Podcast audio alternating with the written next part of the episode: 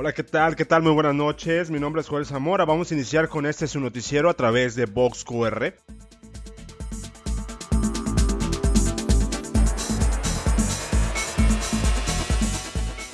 Hoy es 8 de junio del 2020 y déjeme comentarle que el día de ayer pues fue el día de la libertad y expresión y le mandamos desde esta trinchera un abrazo y una felicitación a todos nuestros compañeros colegas que día a día hacen una labor incansable para llevarles a ustedes la mejor noticia.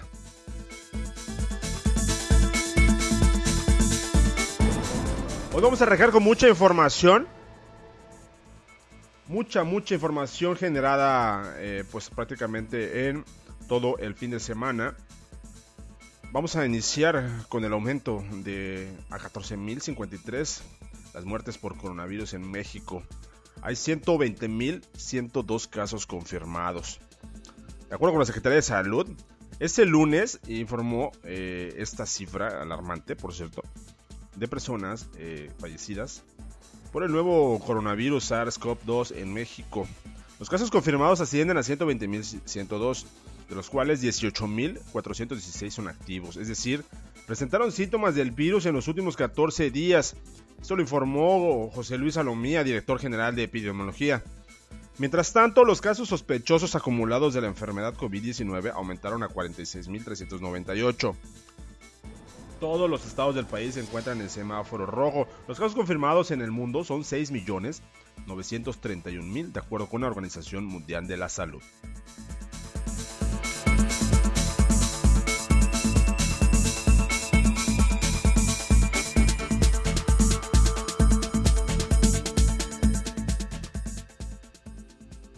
Les cuento, hay una información que está circulando de forma viral eh, a través de diferentes plataformas de información nacional. Son altos funcionarios del gobierno de Andrés Manuel López Obrador que han dado positivo a COVID-19. Entre estos, eh, pues prácticamente el director del Instituto Mexicano de Seguro Social, Zoé Robledo. Los altos funcionarios no se han librado de contraer este coronavirus. Ya suman 116.103 casos confirmados. De acuerdo con Zoe Robledo, en su cuenta de Twitter informó, quiero destacar que hoy resulté positivo a COVID-19, permaneceré trabajando a distancia, coordinando las labores a mi cargo y siguiendo puntualmente las indicaciones de los extraordinarios médicos de tu IMSS a través de Twitter. El funcionario asistió a la conferencia matutina del viernes pasado, en la cual también estuvo el presidente de México, Andrés Manuel López Obrador. El pasado 6 de junio, Robledo Aburto registró síntomas de la enfermedad por COVID-19, por lo que decidió realizarse la prueba, la cual resultó positiva, informó el IMSS en un comunicado. El funcionario se encuentra en aislamiento domiciliario, mientras que las personas con las que tuvo contacto ya fueron notificadas al respecto. Antes de ser eh, Robledo, el titular de la Procuraduría Federal del Consumidor, Profeco, Ricardo Sheffield, también dio positivo a la enfermedad en la primera semana de mayo. Él escribió, les comparto que salí positivo al coronavirus. La prueba me la hice el martes pasado, 28 de abril, pero hoy por la tarde me dio aviso laboratorio. Ya estoy en comunicación con el doctor Hugo López Gatel y estaré atendiendo las recomendaciones médicas. Para el 18 de mayo, el titular de la Profeco regresó a la conferencia matutina tras recuperarse del COVID-19. Sheffield, al igual que Robledo, habían estado en contacto con López Obrador y miembros del gabinete en una rueda de prensa. También se encuentra Irma Aréndida Sandoval. Ella es la titular de la Secretaría de la Función Pública, que también dio positivo al COVID en abril.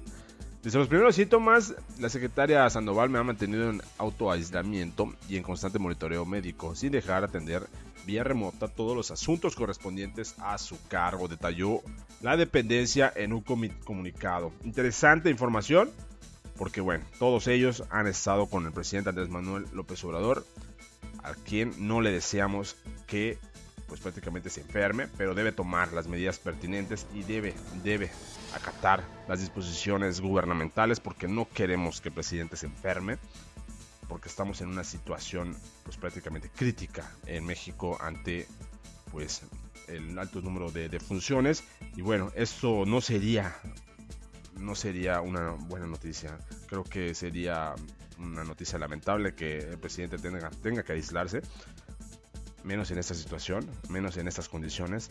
La gente quiere verlo, la gente quiere ver actuar, la gente quiere ver que resuelva los problemas y bueno, esto, esto va para largo.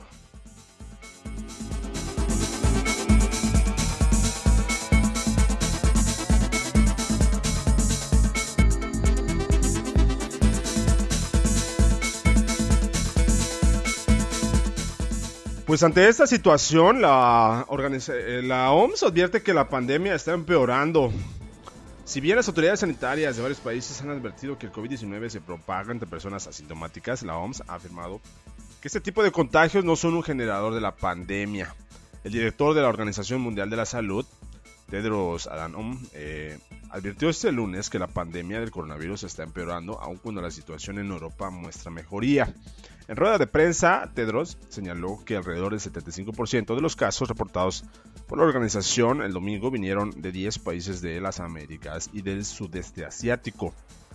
También indicó que 9 de los últimos 10 días se han reportado más de 100.000 nuevos casos y que los 136.000 casos reportados el domingo representan la cifra diaria más alta hasta el momento. Tedros dijo que la mayoría de los países de América aún registran un incremento de los casos y que incluye nuevas áreas geográficas, aunque la mayoría de los países del continente tienen menos de mil casos. Al mismo tiempo, estamos alentando de que varios países muestran señales positivas, dijo Tedros.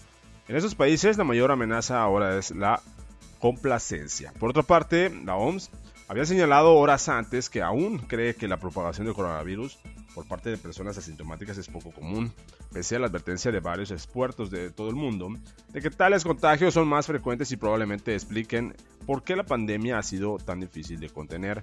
María, María Van, epidemióloga de, la OMS, dijo que para el COVID-19, eh, el lunes, que muchos países reportan casos de transmisiones de personas asintomáticas y de quienes no presentan cuadros clínicos, pero subrayó que al solicitar más detalles sobre tales casos, muchos de ellos resultaron tener síntomas leves o inusuales. Si bien las autoridades sanitarias de varios países, entre ellas las de Gran Bretaña y Estados Unidos, han advertido que el COVID eh, se propaga entre personas asintomáticas, la OMS afirma que este tipo de contagios no son un generador de pandemia y probablemente representan apenas el 6% de la propagación, cuando mucho.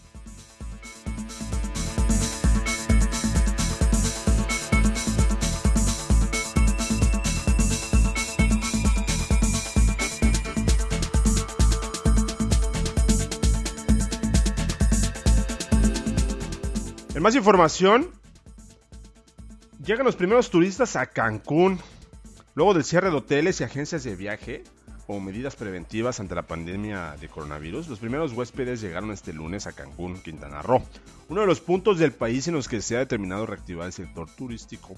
Los turistas, turistas fueron eh, recibidos en el Hotel Blue Palace, entre cubrebocas, mariachis, eh, momento que fue publicado por la alcaldesa de Benito Juárez, Marales Sama. Ella escribió, con responsabilidad y de forma gradual, nuestro destino se levantará y seguirá siendo un referente para el turismo en el mundo. La reactivación turística de nuestra ciudad es responsabilidad de todas y todos. No podemos relajar las medidas sanitarias por nuestro bien y por el de Cancún, escribió ella, la alcaldesa.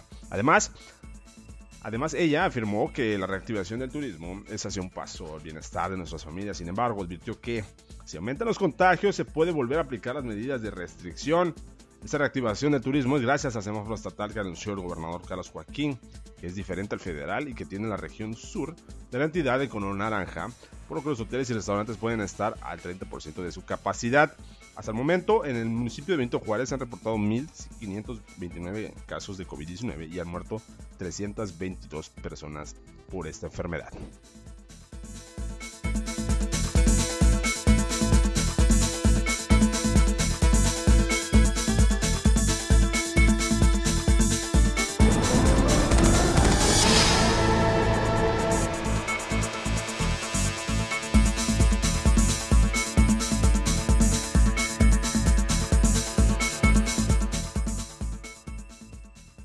Otro lado, la Secretaría de Educación Pública dará comprobante de estudios en línea por coronavirus. Eh, la dependencia federal dio a conocer que para el ciclo escolar 2019-2020 se entregarán certificaciones digitales, pero aclaró que en las comunidades sin acceso a Internet la entrega de documentos será al inicio del siguiente ciclo escolar, que se prevé para el 10 de agosto, siempre que el semáforo epidemiológico esté en verde ante la pandemia del coronavirus. La evaluación de los alumnos se basará en los primeros dos trimestres del periodo escolar, que ya tenía un avance del 73% previo a la suspensión de clases presenciales por la emergencia sanitaria por COVID-19. Sin embargo, la SEP ha pedido a los maestros que el trabajo a distancia de los estudiantes se tome en cuenta solo para mejorar la calificación y no para perjudicarlos a través de una carpeta de experiencias. El proceso de evaluación se llevará a cabo del 8 al 19 de junio, ojo, para que a partir del 22 de junio los docentes tengan un receso que concluirá el 17 de julio, indicó la dependencia. Mientras tanto, las inscripciones para todos los niveles de educación básica serán el 6 y 7 de agosto como fechas referenciales. Hoy concluyó el programa Aprende en Casa, que se implementó para que los alumnos de educación básica no perdieran el ciclo escolar durante la emergencia sanitaria por el COVID-19 en México. Con buenos resultados, dice la dependencia, de acuerdo eh, a partir del 8 de junio iniciará. Eh, sí, eh, iniciará el verano divertido con también contenidos lúdicos, formativos y divertidos.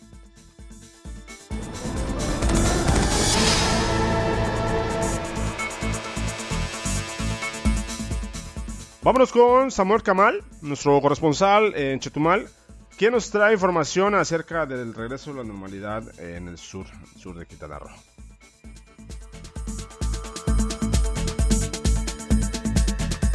En este regreso a la nueva normalidad en la capital del estado, donde se reactivaron algunas de las actividades esenciales como son abarrotes en general, tortillerías, carnicerías, tiendas de autoservicio, frutas y verduras, ferreterías, tendejones, mini super, pollerías, así como también instituciones bancarias y de empeño. Se vio una afluencia intermedia de habitantes y se incrementó el flujo vehicular. Carlos Orbañanos Rea, vocero del programa Reactivemos Quintana Roo, apuntó que seguirán estrictamente las medidas sanitarias en este semáforo rojo para el sur del estado para que en los próximos días se eviten más contagios y pueda cambiar de color y con esto incrementar el porcentaje de atención a clientes y de personal en cada uno de los establecimientos. Hospitales, consultorios médicos, farmacias, boticas, droguerías, dentistas, bancos e instituciones financieras de almacenamiento. Es la inician con las esenciales que no tienen restricciones precisamente. Eh, son las esenciales que única, la única restricción, como ya lo dijimos, son aquellos lineamientos indicados por el gobierno federal y el gobierno estatal, incluyendo las que ya mencioné, abarrotes, autoservicios, tiendas de conveniencia, hospitales, consultorios médicos, bancos, instituciones, almacenamiento, purificadoras de agua, construcción, minería, pesca, agricultura, lavanderías y, eh, como ya lo dijimos, en estos casos guardando siempre sana distancia y las medidas de higiene que ya se han dictado. De acuerdo al indicador de cada industria, está la caza, captura, cría y explotación de animales, aprovechamiento forestal y servicios relacionados. Desde Chetumal, Samuel Camal, Vox QR. Gracias, gracias a nuestro compañero colega Samuel Camal que nos trae esta información oportuna. Déjeme comentarle. El comunicado técnico diario por el COVID-19 en Quintana Roo nos reportan 2.194 casos positivos, así como 1.207 recuperados y 422 defunciones. El positivo por sexo, de acuerdo con la Secretaría de Salud en el Estado, es de 873 mujeres y 1.321 hombres. En cuanto a los municipios con mayor incidencia, se encuentra Benito Juárez, mayor número de casos, eh, Benito Juárez con 1529. Posteriormente sigue Solidaridad con 3000, perdón, 347. Posteriormente sigue Otope Blanco con 162. Asimismo, Cozumel con 52. Felipe Carrillo Cuarto 24. Es las Mujeres 19. José María Morelos 5. Lázaro Cárdenas 10. Puerto Morelos 6. Tulum 30. Bacalar 10.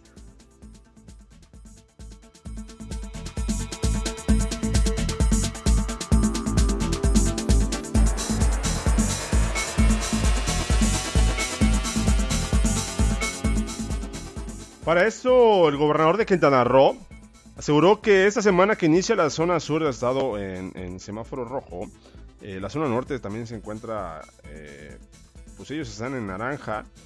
Dijo que en la región sur se iniciarán actividades esenciales marcadas eh, como el rojo, como la agricultura, ganadería, pesca, acuacultura, minería, de la construcción, así como algunos servicios. En la región norte reiniciarán actividades marcadas para el color naranja, donde señalan porcentajes y unidades de medida, como por ejemplo el número de cuartos que pueden ser ocupados en hoteles y el número de personas que pueden ir al centro de trabajo, el número de asientos que puedan ser utilizados en el transporte público, entre otros.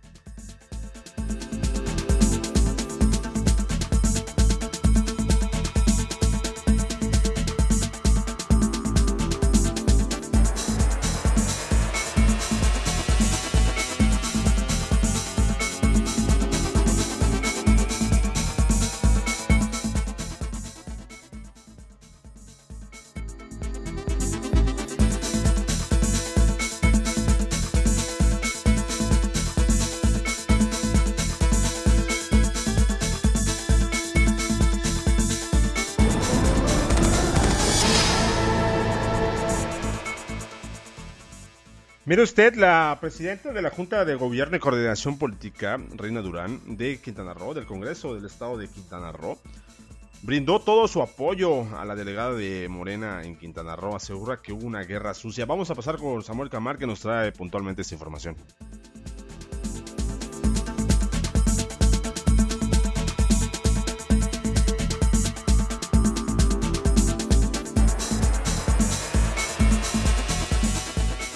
La diputada presidenta de la Junta de Gobierno en Coordinación Política en el Congreso del Estado, Reina Durán, reprobó videos en contra de la delegada de Morena en Quintana Roo, Janix Liliana Castro Muñoz, y calificó como una guerra sucia que los adversarios de Morena están generando. A través de un video, Durán comentó que no se permitirán este tipo de actos de guerra sucia como en anteriores gobiernos. Siempre hemos sostenido que el cambio traería consigo resistencia por parte de nuestros adversarios. En días anteriores vimos una de las tantas mañas con las cuales se conducen estos siniestros personajes. Usaron un video de una persona en aparente estado de ebriedad para con dolo distribuirlo por diferentes medios, asegurando que se trataba de nuestra compañera Liliana Castro, nuestra recién nombrada delegada de Morena en el Estado. Reprobamos tajantemente todo intento de estos actos deshonestos propios de los viejos tiempos en los que podían manipular la información con la intención de ensuciar la imagen hoy de una de nuestras compañeras con campañas de guerras sucias en las que pretenden desinformar y denostar a los integrantes de mi partido Morena. No permitiremos ni solaparemos estos actos de desprestigio a su persona y a ningún miembro de nuestro partido. Desde Chetumal, Samuel Camal, Vox, QR.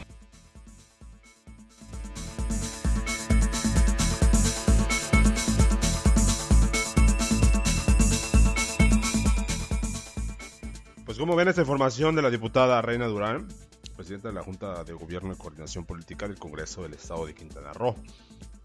Ella respalda, respalda a la delegada, la nueva delegada, Guerra Sucia. Guerra Sucia que también ella denunció en su momento, ¿eh? porque antes de ser, antes de ser presidenta de la Junta de Gobierno, para ella también hubo golpeteo. Ella en sus redes sociales había anunciado desde mucho tiempo antes que un sector sector eh, político, pues prácticamente quería bajarla, quería eh, opacarla. Pero hoy en día, hoy en día lidera, lidera la presidencia de la Junta de Gobierno y Coordinación Política y lo hace bien.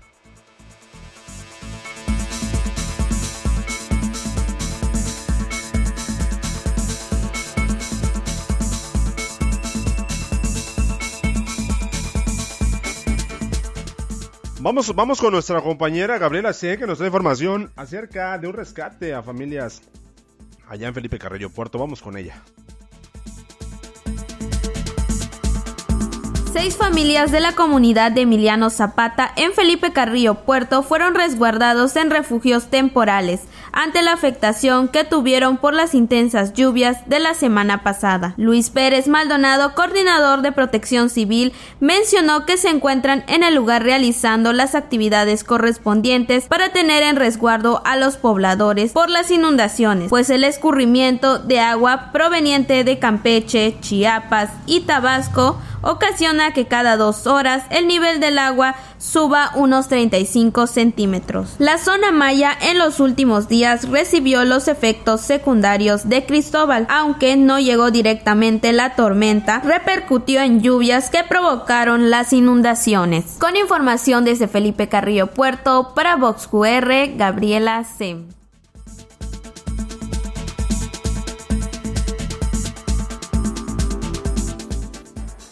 Gracias, gracias, colega Gabriela Sen desde Felipe Carrillo Puerto que nos traes puntualmente esta información y aprovechando, aprovechando el espacio, le mandamos un caluroso abrazo a nuestros amigos de la última nota, integrante de este gran equipo de colaboradores urbanos, colaboradores, periodistas, allá, allá en la zona maya.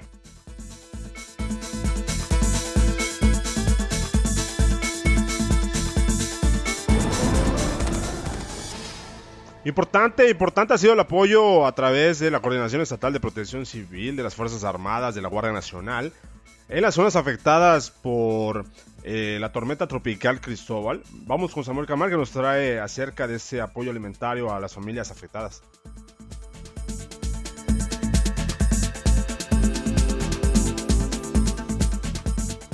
El director de Protección Civil en el Estado, Adrián Martínez Ortega, señaló que se han entregado hasta el momento 3.648 paquetes alimentarios en varios municipios para apoyar a las familias afectadas por los fenómenos hidrometeorológicos que dejó Cristóbal en la semana pasada. Se han atendido mediante puentes aéreos con el apoyo de la Secretaría de Marina y de la Secretaría de la Defensa Nacional a varias comunidades donde se han puesto a disposición tres helicópteros para poder llevar insumos como despensas, aguas, pañales y leches. Al respecto, él mismo comentó lo siguiente.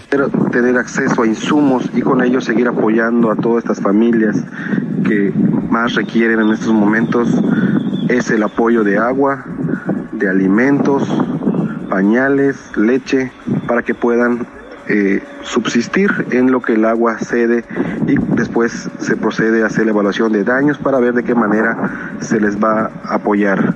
Afortunadamente fue favorable para Quintana Roo, ya fue aprobado y publicado y con eso estaremos esperando que en los próximos días llegue el apoyo y hacerlo llegar a todas estas familias que así lo necesitan.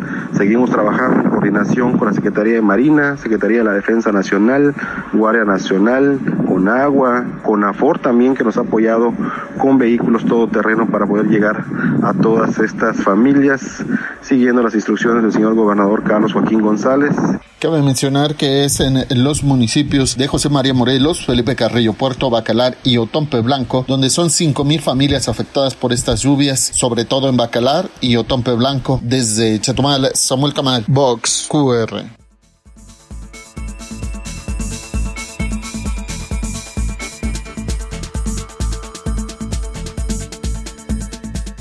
Gracias, gracias a nuestro compañero Samuel Camal. Antes de despedirnos, vamos con el consejito del día de nuestro queridísimo maestro abogado Raúl Ojeda González.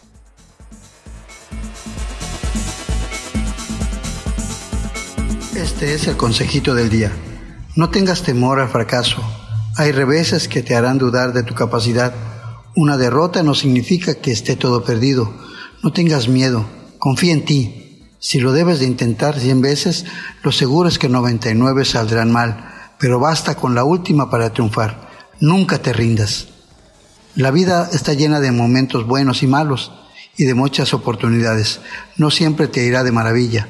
Hay rachas que deterioran la autoestima, la pérdida de un trabajo, un rompimiento emocional, la muerte de un pariente, algún delito o cualquier otro acto que te afecte. Todos tenemos capacidad para salir de los problemas, con ayuda o solos, pero siempre vale la pena intentarlo. Como dice la frase, podrás tener muchas derrotas, pero basta que una obtenga para que tu estima vuelva a reconocer tu capacidad. No importan los intentos, siempre sé constante hasta llegar al triunfo. Recuerda que eres un ser maravilloso de la creación, tienes la capacidad de razonar y entender los caminos de la vida no tropieces con la misma piedra, bríncale o hazla a un lado y sigue caminando por el sendero de la fe en ti. Es cuanto.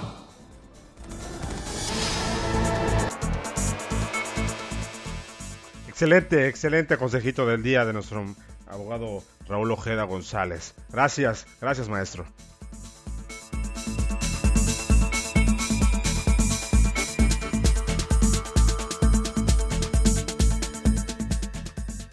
Antes de irnos, antes de irnos vamos a darles puntualmente dos informaciones eh, muy, muy, muy, muy, muy importantes. A partir de hoy se restablecen los horarios para la venta de bebidas alcohólicas en Quintana Roo. Esto lo dio a conocer eh, el día de hoy la Secretaría de Finanzas y Planeación. Los establecimientos que expenden bebidas alcohólicas para su consumo en otro lugar, como mi super, tiendas de autoservicio, tiendas de conveniencia, tendrán un horario de lunes a sábado de 9 a 22 horas y el domingo de 9 a 17 horas. Los establecimientos que expenden u ofrecen bebidas alcohólicas para su consumo en el mismo lugar, como los restaurantes, ofrecerán sus servicios, eh, escúchelo, de lunes a domingo de 10 a 23 horas y los restaurantes bar eh, de lunes a sábado de las 10 a las 23 horas. El domingo de las 10 a las 17 horas. Los comercios que expenden u ofrecen bebidas alcohólicas para su consumo en el mismo lugar, ubicados en zonas turísticas, quedan de la siguiente manera. Los restaurantes de lunes a domingo de 10 a 23 horas. Los restaurantes bar de lunes a domingo de 10 horas hasta las 00 horas, o sea, medianoche.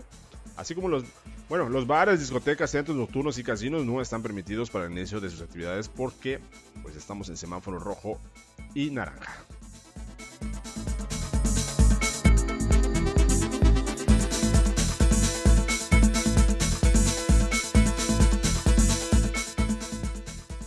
Les cuento que hoy tuve el honor de eh, arribar al hangar de la Armada de México. Gracias por invitarnos a las fuerzas castrenses, por hacer eh, cordialmente esta invitación a su servidor, para que eh, presenciemos el arribo de 7.3 toneladas de insumos médicos a la capital. El vuelo con este cargamento Arribó esta tarde al hangar de la Armada de México de Chetumal y serán distribuidos a los hospitales especializados para la atención de casos por COVID en Quintana Roo. El capitán primero y cirujano dentista Rolando Reyes Ramírez, perteneciente al Hospital Militar de la zona en Chetumal, reveló que se trata de un, octavo vuelo logístico con el que suma ya un total de 92 toneladas de medicamentos y equipo de protección eh, personal, consumibles y equipo médico. Todos estos medicamentos e insumos serán distribuidos en tercias para los cuatro hospitales de reconversión en la entidad, los cuales son el Hospital Militar de Zona, el Hospital Oncológico, el Hospital de Tulum y una unidad operativa que se encuentra en el 64 Batallón de Infantería que se ubica en la ciudad de Cancún. El capitán, el capitán dijo, es satisfactorio ver que se está generando una idea positiva en relación a la idea del COVID y que el DN3 está funcionando, no solo es para desastres o para combatir el narcotráfico, el ejército también está para apoyar a la ciudadanía. Reyes Ramírez reveló que la situación logística va a persistir mientras se presente casos por COVID en la entidad y se programarán aproximadamente cada 15 días